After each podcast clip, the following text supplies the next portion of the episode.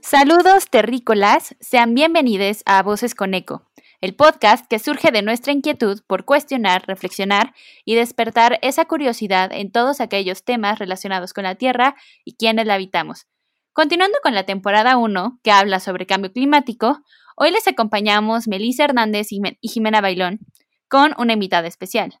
La dinámica de este capítulo será de storytelling o narración de historias, con esta dinámica buscamos conectar emocionalmente a través de una historia, aterrizando temas como la crisis climática, que a veces se perciben como ajenos, complejos y muchas veces muy difíciles de digerir. Y buscamos que a partir, que, a partir de las historias todo nos parezca más real y más humano. Sí, sean todas y todos bienvenidos a este, su podcast. Eh, me gustaría iniciar contando un poco de mi storytelling. Creo que surgió de forma muy inesperada. En mi preparatoria eh, hacían estas actividades de Limpiemos México y creo que de ahí surgió mi gran cuestionamiento acerca de por qué nadie lo hace todo el tiempo. Em, creo que posterior a eso empecé a cuestionarme mucho de por qué yo no realizaba más actividades para ayudar al cambio climático o para mitigar o acciones de alguna forma individuales para evitar que siguiera como la destrucción del planeta. Después empecé a hacer voluntariados y en los voluntariados surgió realmente mi pasión por este tema. Em, el primero que hice fue cuando me fui a la Sierra Norte de Oaxaca, Capulalpam, a reforestar. Ahí estuvimos 11 días en el bosque. Fue una actividad bastante complicada personalmente porque nunca había realizado un voluntariado tan fuerte. Había realizado otras cosas como reforestar aquí en la Ciudad de México, pero ahí fue muy exhaustivo el trabajo. Después de eso empecé a hacer como brigadas con unos amigos en distintos pueblos eh, comunitarios o pueblos que eran de bajos recursos. Incluso fuimos al Festival de la Mariposa Monarca en Zitácuaro, en donde realizábamos pláticas de conciencia ambiental y buscábamos que las personas se involucraran más en todo esto. Actualmente, bueno, la pandemia nos atravesó horrible y pues estoy colaborando con todas ustedes en cambio colectivo, pero sí, mi storytelling o mi historia climática inició en la preparatoria cuando me empecé a cuestionar por qué realmente nadie hacía acciones significativas y empecé a cuestionarme por qué yo no las realizaba. Y pues inicié con el voluntariado. Pues sí, Mel, o sea, como dices, creo que muchas personas nos cae el 20 hasta que tenemos estas experiencias de voluntariado que yo creo que, son muy padres. O sea, personalmente, hacer voluntariado, hacer servicios sociales es algo que siempre me ha este, llamado mucho y son como los momentos en donde más puedo llegar a reflexionar. Entonces, pues comparto esa pasión contigo. Y yo, este, pues yo creo que mi historia va un poco más allá.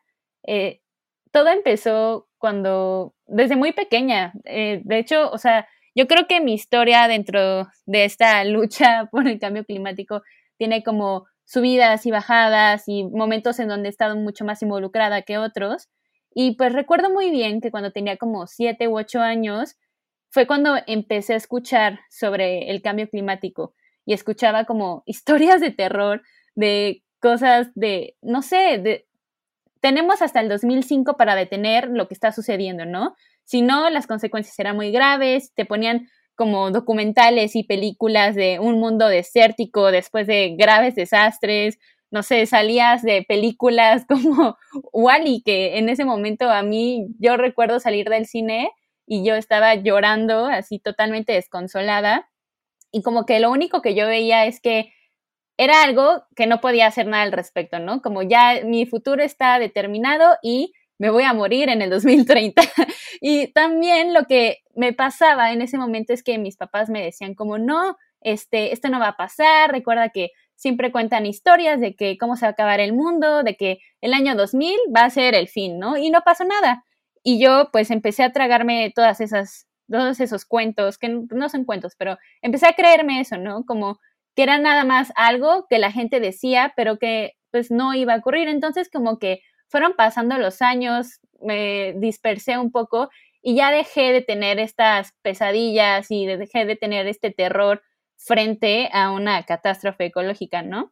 Y ya fueron pasando los años y fue hasta que llegué a la preparatoria que pues retomé esto desde la escuela y me enseñaban sobre, no sé, lagos tóxicos en China, sobre la industria de la ropa, sobre la industria de la carne, también sobre la crisis del agua en la Ciudad de México y entonces como que empecé a hacer mucho clic con las cosas que me estaban contando.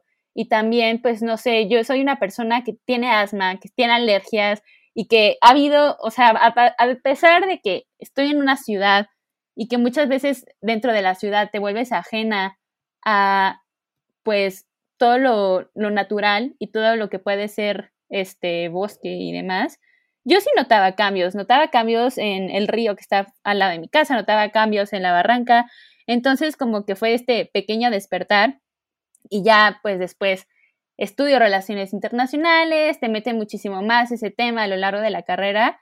Y como dices, fue cuando ya tienes como un momento de querer ser más proactiva y ya te metes a todos estos voluntariados, te empiezas a juntar con gente que tiene esta misma pasión que tú y pues como que tienes un poco de esperanza. Claro, también hay momentos de enojo, sin embargo, yo creo que, que hoy en día es donde más ubicada me siento y con más herramientas gracias a que pues justo como tú, Melissa, o como nuestra invitada, pues comparten esta pasión por hacer algo al respecto.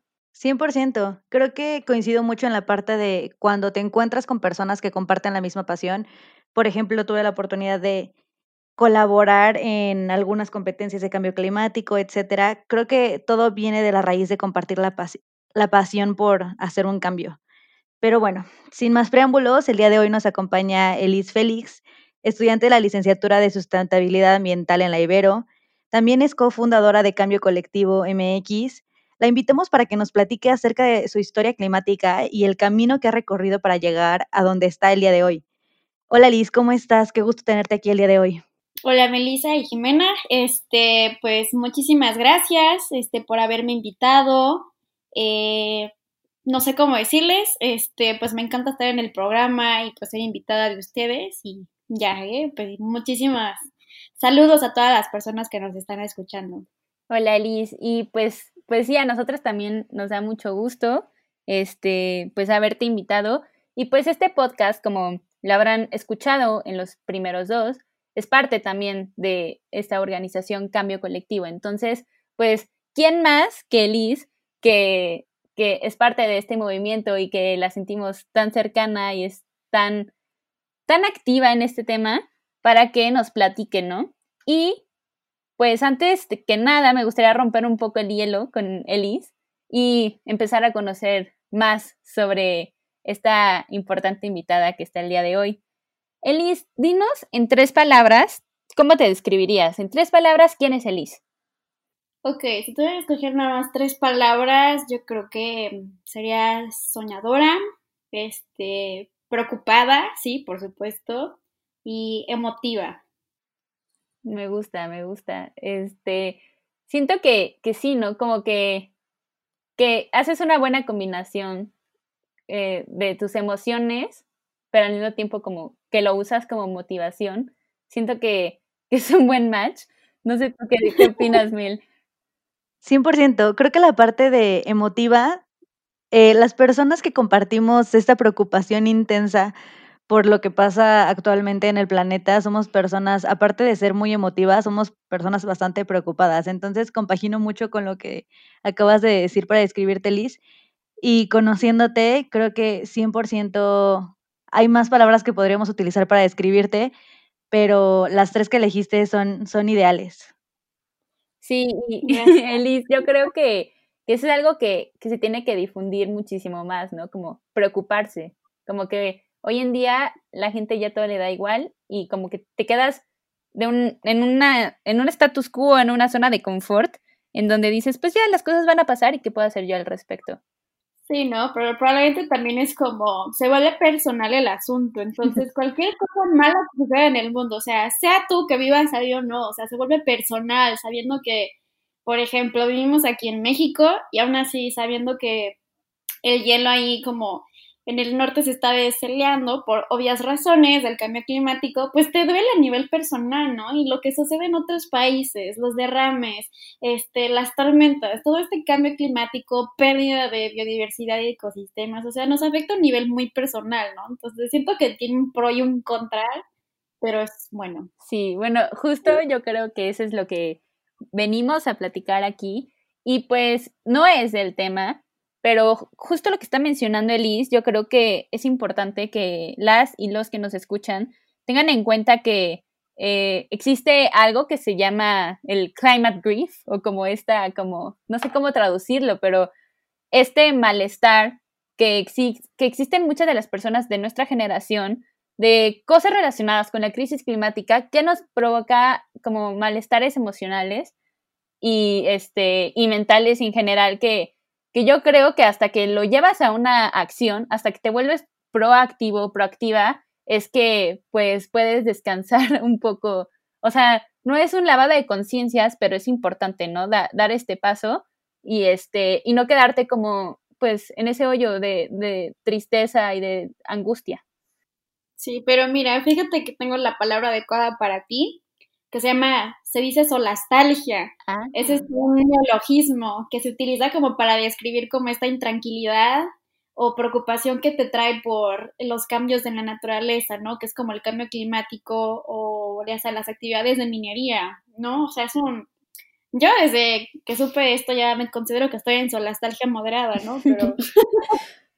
me, me gusta, me gusta la palabra. Pero, pero bueno, ya, ya metiéndonos en, en la dinámica que nos concierne, este, pues, como hemos platicado en Voces con Eco, creemos que las historias son muy importantes, pues eh, sirven como motor de lucha y también creemos que nos dan, que difundir es, e, esto le da eco, no solamente a la lucha, sino también a las vivencias de cada una de las personas que habitan esta tierra y mucho más es importante difundir las historias de aquellas personas que, que sufren injusticias ambientales, ¿no?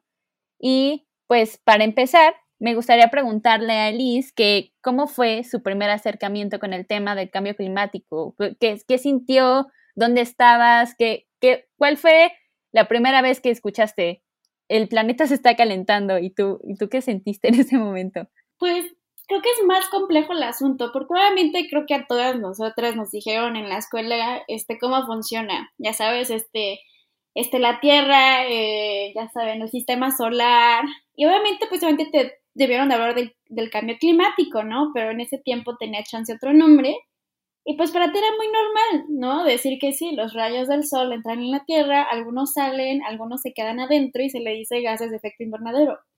Pero en ese entonces nadie te dijo qué sucede cuando se acumula muchísimo.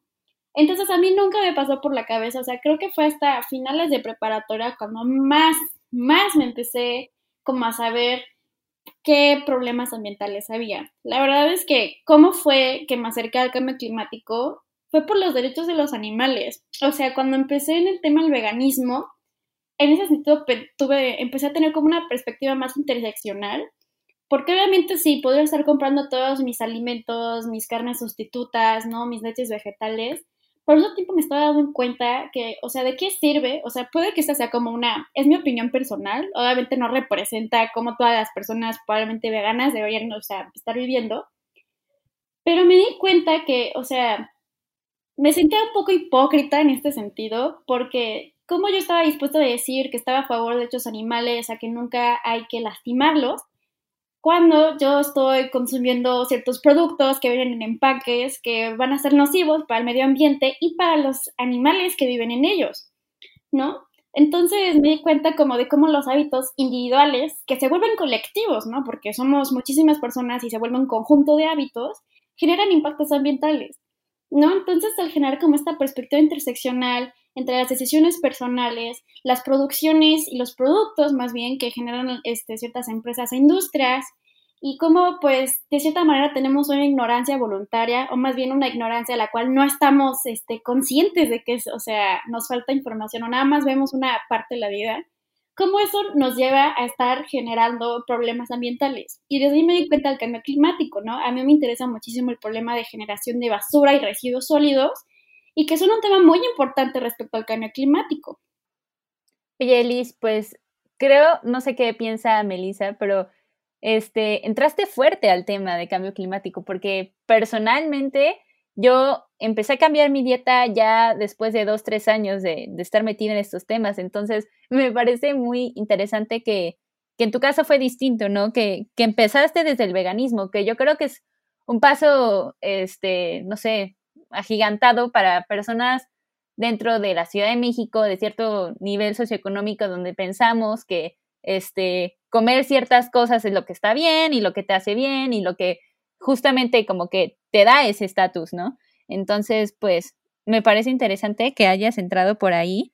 Y pues sí, yo siento que que es un tema muy complejo porque te, te, vuelves vegano y dejas de consumir leche de vaca, pero consumes leche de almendras y entonces ahora te sientes culpable porque están echándose eh, a las abejas en California porque las están sobreexplotando para este, tener estas almendras. Entonces yo creo que, que es un tema muy complicado, pero, pero está padre justo esta como forma crítica en la que tú estás viendo el asunto y pues que te haya motivado a investigar otras formas de, pues, de hacer algo por los animales y por el medio ambiente. ¿Qué opinas tú, Mel?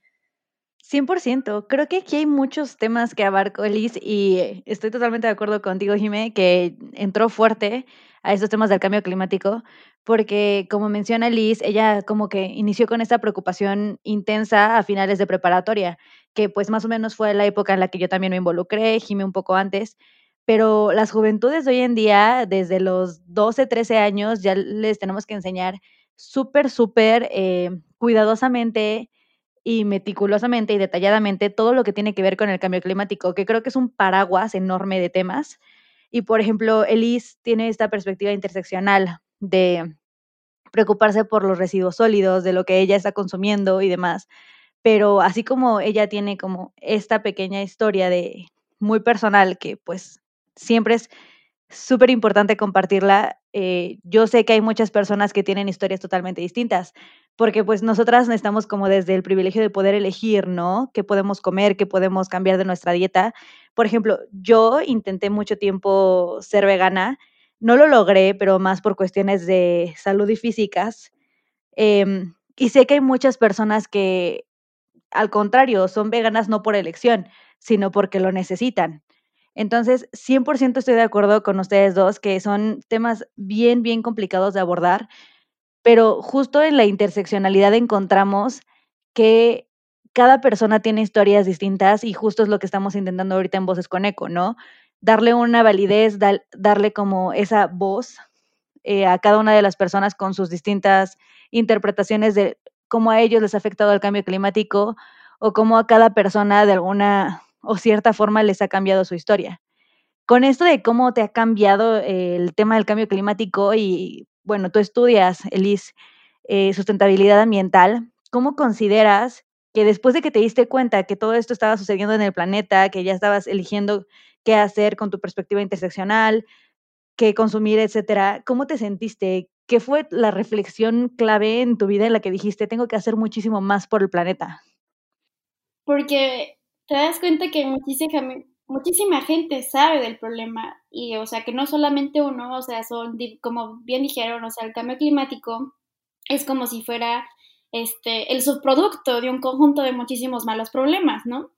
Este, y me di cuenta que muchísimas personas saben, pero no actúan, ¿no? Como que dejamos esta este, impotencia no porque no queremos hacer algo, sino porque pensamos que no tenemos el poder para hacer un cambio y que se lo tenemos que dejar a cargo a instituciones más grandes, ya sea como el gobierno, ONGs o proyectos especiales, ¿no? Que como individuos no tenemos ni la más mínima capacidad de hacer un cambio, ¿no? Entonces, desde ahí me di cuenta que aunque yo sí eh, puedo hacer cambios y los estoy ejecutando, también es muy importante generar comunidad, ¿no? Y aparte es también como difundir el conocimiento que tienes y las preocupaciones que tienes que beneficiarían a todos, ¿no? Si toman en cuenta un cierto problema, lo visualizan como un problema comunidad y lo solucionan como comunidad.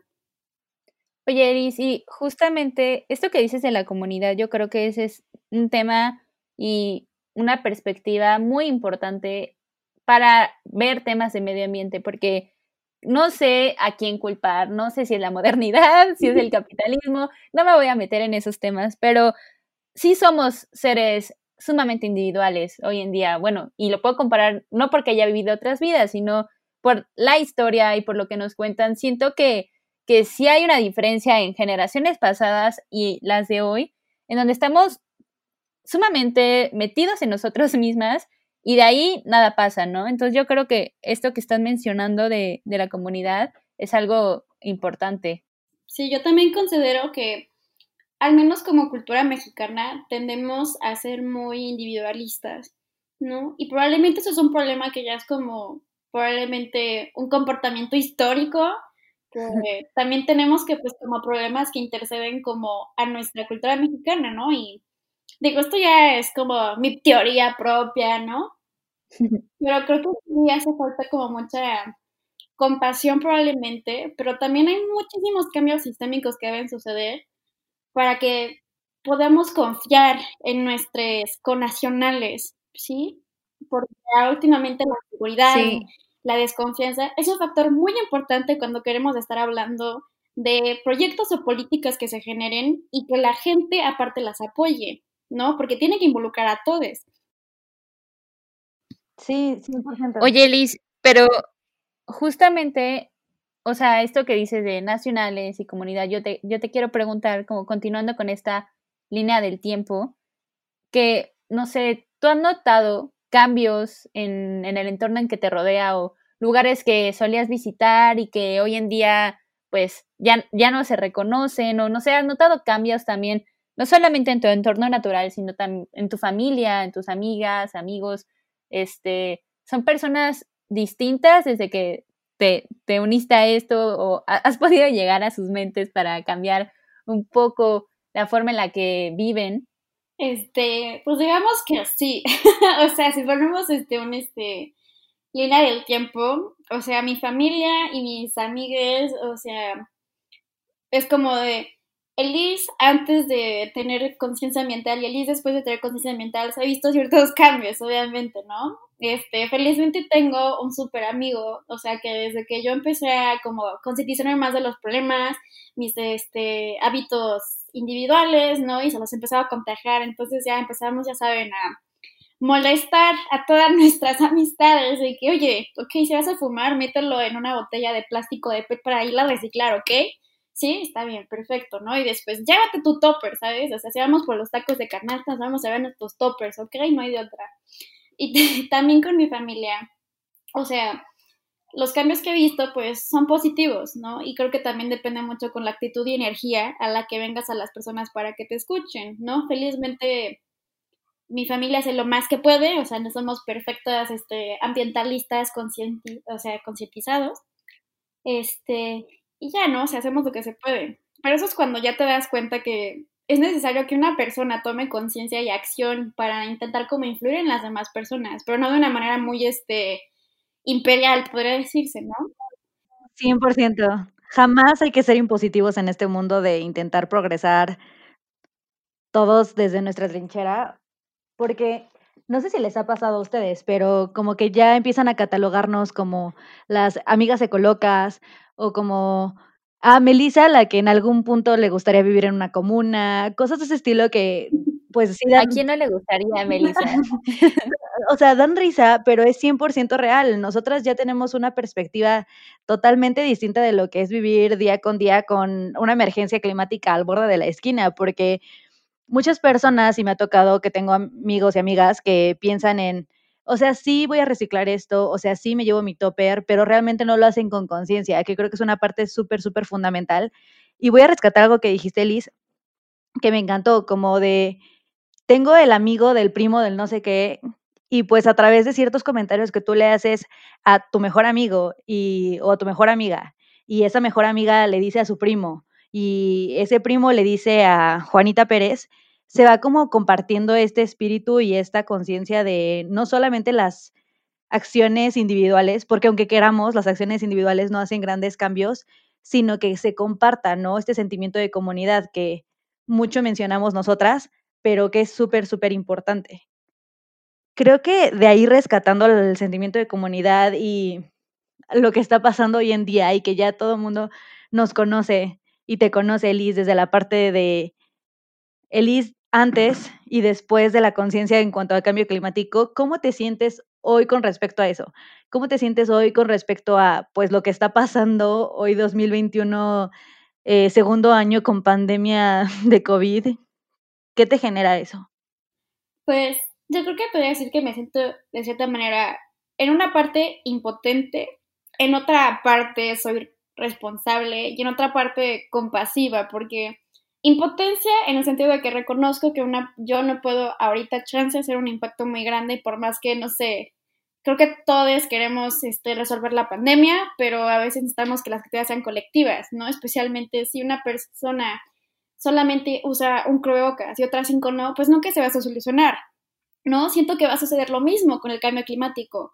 Si una persona de cinco solamente hace un cambio y no las demás, entonces nunca se va a poder, ¿no? En otro lado, responsabilidad, o sea, me siento en sí responsable porque, o sea, reconozco que tengo un gran privilegio, o sea, privilegio en el sentido de, pues, la posición en la que estoy, las oportunidades que tengo, ¿no? Los estudios en los que estoy este, aprendiendo, o sea, entonces todas estas recursos que yo tengo, me siento responsable de usarlos para el bienestar de la mayoría, ¿no? Entonces, o sea, para mí es eso. Eh, yo tengo, un, o sea, uno de mis valores es que si tengo privilegios, los voy a usar para mejorar las condiciones sociales y ambientales y todas, ¿no?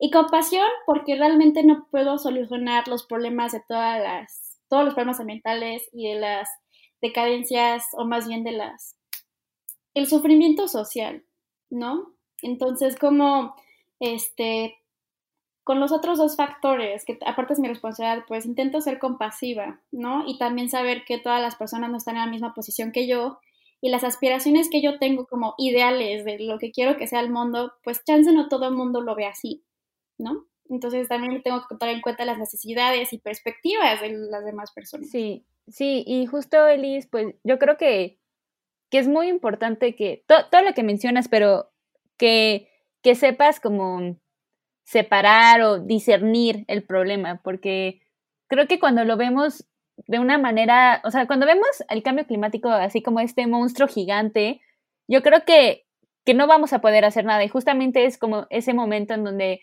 nos quedamos pasivas y en donde nada más es como esta como esta postura de como, pues sí, está pasando esto, pero no puedo hacer nada porque, o sea, es gigante y yo no soy la mujer maravilla, entonces, ¿yo qué puedo hacer al respecto? Entonces, justamente esta forma que, que tú haces para hacer algo al respecto, ¿no? Separarlo, priorizar, que esta me alcance y lo que dices, pues, desde mi privilegio yo puedo hacer estas cosas, o sea, y, y hay otras trincheras en donde otras personas están luchando, ¿no? Y también son válidas y también son muy importantes. Entonces, pues a mí me parece muy chido que, que tengas esa forma de ver las cosas. Yo concuerdo mucho en esta parte de ser bastante compasivo con nosotras mismas, más que nada porque, bueno, por ejemplo, personalmente yo me estoy yendo más como por el área del ecofeminismo, porque es como desde la trinchera o la interseccionalidad en la que me gusta manejar esta crisis del cambio climático, pero como nos mencionaste al principio, Liz, la parte de los residuos sólidos, cambiar hábitos eh, diariamente, etcétera, es algo súper, súper personal, que nos encantaría a nosotras diario ir por la vida pregonando nuestras formas de pensar, que no siempre son compartidas. Y luego sí llega a ser bastante frustrante la forma en la que nosotras vemos con ojos verdes y ojos violetas o ojos del color que quieran el mundo. Y pues realmente el mundo no, no es de ese color, no todas las partes que a nosotras nos gustaría que, que fueran son. Entonces, eso me encantaría rescatarlo de lo que mencionaste, Liz, ser bastante compasivas y desde donde nos están escuchando están exigiéndose mucho a sí mismas o a sí mismos. Tengan en cuenta esto que menciona Liz, que no todo en esta vida lo vamos a resolver y siempre las, las actividades individuales en colectivo suman más. Qué bonito eso que dijiste, Mel, de los ojos violeta y los ojos verde. Me voy a quedar con eso. está, está muy chida esa forma de ver las cosas. Y pues, Elis, también te quería preguntar, ya a partir de todo esto que nos mencionas, de dónde vienes, qué has estado haciendo, tú dime, ¿cuál es el futuro que tú que tú esperarías ver? O sea, ¿qué, ¿qué pasaría en México y en el mundo para el año 2025 para que digas como, wow, ya estamos haciendo algo al respecto? O no sé, tú también me puedes decir como, no, yo creo que el 2025 también parece un panorama un poco desolador, todavía no creemos que estemos listas, pero pues no sé, tú dime cómo ves ese futuro y también pues platícanos qué rol estás tomando hoy en día para, para construir ese futuro. Pues cómo veo el futuro, o sea, creo que creo que es la respuesta que muchísimos ambientalistas quieren es muerte al capitalismo. o sea, bueno, o sea, probablemente la respuesta es muchísimo más compleja que esa, pero este, yo sí considero que debe haber un muchísimos cambios en todos lados. Siento que no, no debemos regresar a nuestra normalidad, este, este, que estaba antes de la pandemia. Siento que deberíamos pasar como un nivel más. Este, me gustaría que pudiéramos este, construir el tejido social, ¿no? Crear este, más redes de apoyo, este, ser, este, ahora sí que potencias autárquicas que es como un sistema económico en el que se abastece con sus propios recursos, porque nos hemos dado cuenta ahorita con la pandemia que si dependemos mucho de cosas exteriores, probablemente eso nos puede afectar muchísimo como población, ¿no? Puede que esto suene muy socialista y comunista, o sea, sé que me lo han dicho, pero, o sea, quiero rescatar como los buenos valores, ¿no? Este, me gustaría que la, o sea, hubiera mucho sentido de comunidad, en el sentido de que pudiéramos depender unos de otros, eh, que pudiéramos sentir que podemos generar este, confianza, generar seguridad, sin necesidad de que las instituciones estén incidiendo en nuestros estilos de vida todo el tiempo, ¿no? Siento que hacemos más resilientes, siento que somos más resilientes cuando tenemos seguridad y confianza entre las personas, ¿no? Para protegernos, para ayudarnos y pues para pasar todas las cosas malas en conjunto. ¿No? Y qué rol he decidido tomar, pues, como en el cambio climático. Pues, o sea, yo en el futuro realmente quiero incidir como en las políticas nacionales. O sea, ahí me van a ver intentando hacer una ley nacional de cero desechos para la Ciudad de México, probablemente nacional. Pero la verdad es que mi rol es, como ya les he dicho, o sea, siento que mi privilegio, los estudios, o sea, la capacidad de conocimientos que me va a dar, pues quiero usarlo lo más posible, pues para poder decir, estar ahí, para argumentar, para dar razones y pues para hacerlo todo para cambiar la realidad, ¿no? 100%. Creo que algo que me, me movió mucho que acabas de mencionar es esta parte de que entre los ambientalistas podemos sonar muy socialistas, muy comunistas, como sea que nos mencionen, pero es que es una realidad, o sea, quizá no en ese extremo, pero pensar en economías más circulares, en economías más sostenibles, en buscar otras formas de guiarnos en esta nueva normalidad que a mí me encantaría, justo como mencionas, que sea nuestra eterna realidad en donde seamos más conscientes de los modos que tenemos de vivir. Eh, la forma en la que nos conducíamos antes nos estaba llevando a un declive climático espantoso y actualmente no es que estemos muy alejados de eso, pero ya somos más conscientes. Creo que el estar en nuestras casas y buscar de cierta forma crear nuevas actividades ha generado mucha conciencia en las personas. Nosotras desde nuestro privilegio de ser estudiantes universitarias en una universidad privada, creo que de alguna forma nos hemos dado cuenta que nunca es suficiente en cuanto a buscar las formas en las que cambiamos nuestros comportamientos diarios. Entonces, coincido mucho contigo, Elise, me inspira mucho lo que nos mencionas y creo que retomando esa parte, me gustaría preguntarte hacia ese futuro en el que mencionas que una confianza, más comunidad, buscar que las formas de consumo y economía sean distintas. ¿Qué has aprendido o cómo te gustaría ver las formas o los roles de vivienda en un futuro? También, o sea, yo creo que estaría padre, Liz, que nos cuentes como que, o sea, yo sé que este es un tema de cambio climático, pero seguramente esta lucha y este camino te ha dejado algo que nos puede, que, que lo uses para otros aspectos de tu vida, ¿no? Hay algunas lecciones que te hayan llegado y que, se, que hayan hecho a la Liz que existe hoy en día. Pues sí, o sea, hablando de aprendizajes, o sea, ¿qué podría decirles? Es este, creo que es apreciar las cosas, porque tristemente el cambio climático a muchísimas personas nos va a quitar cosas, nos va a quitar comodidades y gusto. Entonces, apreciar el momento. Este, como me gustaría que fuera como los roles habituales, puede decirse en el futuro. Pues es que decir, que dejemos de sentir que hay obligación en la vida, ¿no? Creo que reconozco que en la situación de muchísimas personas se sienten obligados a estar viviendo, a estar trabajando, a estar generando recursos, etcétera, pues para vivir como este promesa de vida, ¿no? Que es como el típico, como le dicen en inglés, el 9 to 5, que es prácticamente así, ¿no? O sea, y creo que me gustaría que el sistema de valores que empecemos a desarrollar como sociedad, que efectivamente nos va a ayudar como a resolver la crisis climática, es sentir que estamos viviendo de verdad, ¿no? Y eso requiere muchísimo como la apreciación de la vida, de los valores propios, de las amistades, de las familias, ¿no? Y poder tener como este tiempo libre para poder disfrutarte a ti mismo. Y ya creo que es eso. Sí. Pues sí, yo creo que, que, que es una muy buena reflexión. Y, y no sé, pues sí, yo creo que, no solamente las personas que nos escuchan, yo también voy a empezar a, tomar nota de todo lo que estás diciendo porque luego, luego parece abrumador, pero yo creo que pues todo lo que nos dices nos, nos harán el camino un poco más claro, ameno y colectivo. Y pues ya para ir cerrando, Elis, pues dinos en breve cuáles han sido tus fuentes de inspiración a lo largo del camino, tus libros favoritos, tu documental, alguna canción que, haya influido a lo largo de esta historia climática de Liz que nos quieras recomendar. Pues la que puedo pensar ahorita es una autora canadiense que se llama Carrie Smith, pero también es ilustradora. Sus libros son geniales, o sea, parecen como si estuvieran escritos para infantes, porque tú dices de, ay, creaciones, ¿no? Pensar sobre la vida, observar.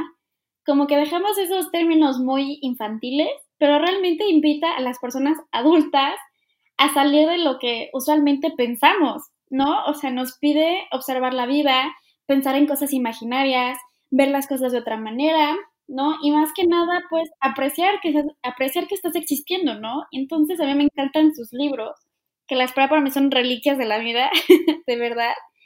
Y yo creo que gracias a ella, pues como que he entrenado muchísimo como mi capacidad como persona analítica a ver la vida desde otros ojos, ¿no? Y no solamente depender mucho de, como ya les he dicho, como las obligaciones o como las típicas cosas que nos piden como persona en la sociedad. Me encanta que hayas recomendado a una mujer porque últimamente la academia ha sido sobreabrumada por eh, investigadores, hombres, y me encanta, justo yo también la conozco, es buenísima, escuchen lo que acaba de mencionar Elise, búsquenla, compártanos si es que la buscaron, em, qué les agradó de ella. Y ah, estoy fascinada con todo lo que nos comentas, Elise. Como dice Jimena, voy a tomar nota para aplicarlo en mi día a día. Pero bueno, muchas gracias, Elise, por venir el día de hoy a nuestro podcast, por estar como nuestra invitada. Compártenos tus redes sociales, por favor, y si nos quieres dejar un último mensaje, te lo agradeceríamos muchísimo. Claro, pues me pueden encontrar en Twitter como FG o me pueden encontrar como Elise Félix. Y ya, pues nada más les agradezco a ustedes dos, Jimena y Melissa, por haberme invitado y a todas las personas que nos escucharon. Nos vemos. Ay, muchas gracias, Elise. En serio, estuvo, fue un rato muy, muy chido para compartir. Y pues a las demás personas que nos escuchan, nada más les quiero decir que no olviden que nos pueden encontrar en Instagram y en Facebook como Cambio Colectivo MX y ahí nos pueden mandar todas sus preguntas, dudas, comentarios y sugerencias para siguientes capítulos. Estaremos encantadas de leerles. Y este, pues gracias, gracias Mel. Eh, esto ha sido muy chido. Esperamos eh, volver a platicar las tres. Y a nosotras nos escuchan el próximo lunes, ¿no? Sí, el próximo lunes nos escuchamos. Eso es todo por el capítulo de hoy, terrícolas. Recuerden darle amor a Pachamama, darse amor entre ustedes y nunca dejen de luchar y cuestionar por lo que ustedes creen. Nos escuchamos en el, el siguiente lunes, en el siguiente capítulo de este podcast, Voces con Eco. Bye. Bye.